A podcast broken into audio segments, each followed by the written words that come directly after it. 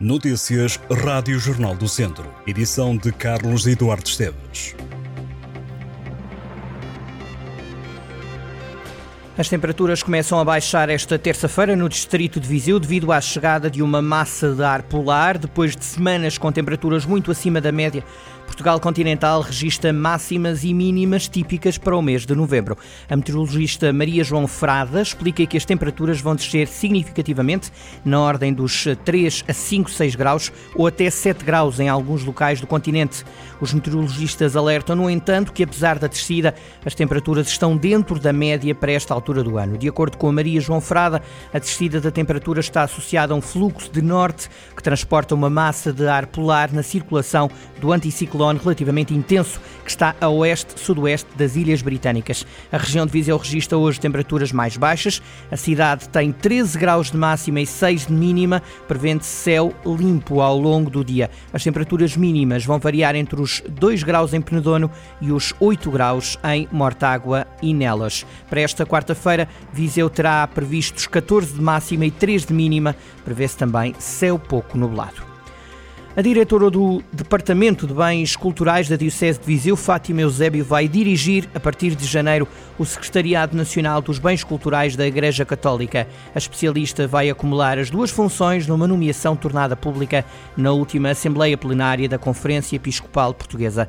Em comunicado, Fátima Eusébio diz que a nomeação para o novo cargo reconhece o trabalho desenvolvido na Diocese de Viseu, onde tem dirigido o Departamento de Bens Culturais desde 2008. Fátima Eusébio foi convidada pelo Presidente da Comissão Episcopal de Cultura, Bens Culturais e Comunicações Sociais, Dom Nuno Brás, para desempenhar o novo cargo. A responsável, que é também diretora da revista Beira Alta e tem realizado vários estudos sobre a história, o património artístico e a salvaguarda dos bens culturais da Igreja Católica, acredita que o contributo poderá fazer diferença nesta nova função. Além de dar continuidade ao trabalho realizado pelos antecessores no Secretariado Nacional, Fátima Eusébio espera também reforçar o diálogo e a comunicação com as dioceses. A produtividade de azeitona para azeite deverá subir 20% este ano, face a 2022, para 2.495 kg por hectare, de acordo com as previsões agrícolas do Instituto Nacional de Estatística.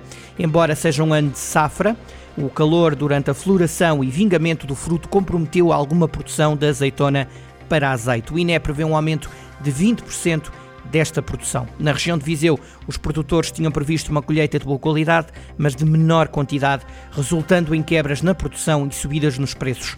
Já no caso da azeitona de mesa, o INE espera também uma subida de 20% em termos homólogos. INE que refere que continuam a entrar em produção muitos olivais intensivos plantados recentemente. No Hockey em Patins, o Termas Hockey Clube vive a melhor fase da época depois de ganhar o terceiro jogo consecutivo. Foi em casa que a equipa de Pedro Ferreira derrotou o Carvalhos B por 5-1 e somou a segunda vitória seguida para a Zona Norte B da terceira Divisão Nacional de Hockey em Patins. A equipa das Termas venceu com três golos de Gabriel Monteiro e dois de Tiago Ribeiro.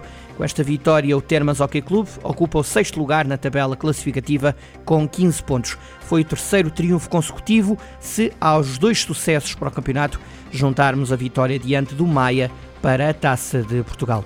No handball, a equipa da Academia de Handball de São Pedro do Sul perdeu por 32-19 com o Benfica na nona jornada da primeira divisão de handball feminino.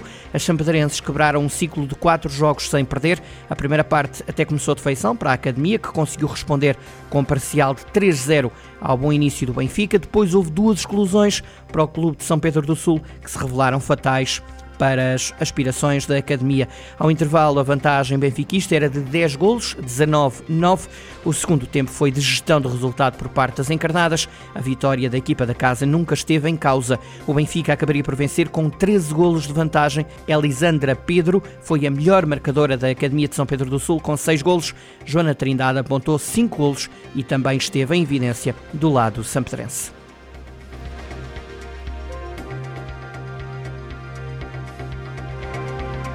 Estas e outras notícias em jornaldocentro.pt.